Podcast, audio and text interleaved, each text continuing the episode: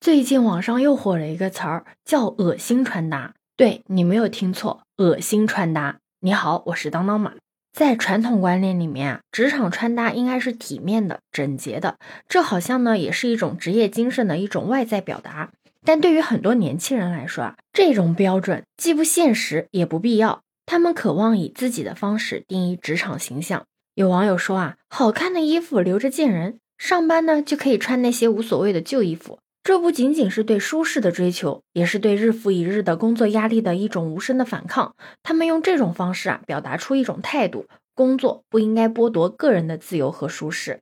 但也有网友表示啊，现在的年轻人呢，好像都有一点上班精致羞耻症，就是有些人啊，觉得如果自己在公司里面打扮的太好看了，会显得格格不入，甚至呢，可能会觉得有点尴尬。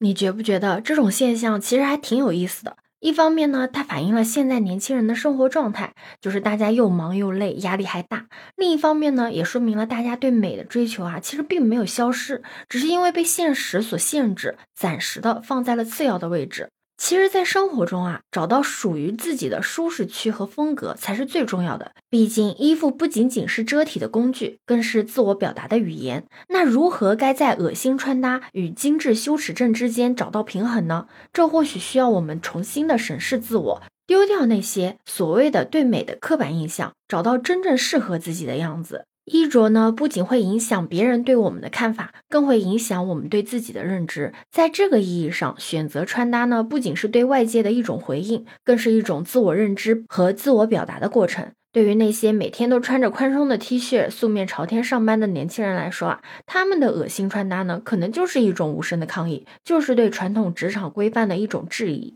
而对于那些渴望改变却又害怕被标签化的人来说，精心的穿搭啊，或许能成为一种自我肯定的方式，能够让他们在日复一日的工作中找到一丝乐趣和自信。那在当代职场呢，年轻人用自己的方式探索与工作、与自我、与社会的关系。所以啊，不管是选择恶心穿搭，还是努力的寻找穿搭与自我之间的和谐，都是年轻人们在对这个世界的回应。那在这个过程中呢，年轻人不仅在探索穿衣背后的深层意义，也在找寻自己的位置。最后啊，不管是穿着丑衣服的年轻人，还是那些在穿搭上下足功夫的人，说到底都是在用自己的方式讲述着如何在这个复杂的世界里面，在努力的生活，以自己的方式寻找那份属于自己的自由和快乐。对此，你有什么看法呢？可以把你的想法留在评论区哦。如果你喜欢我的话，也可以在我们常用的绿色软件搜索“当当马六幺六”，就可以找到我哦。欢迎你的订阅、点赞、收藏、关注。这里是走马，我是当当马，拜拜。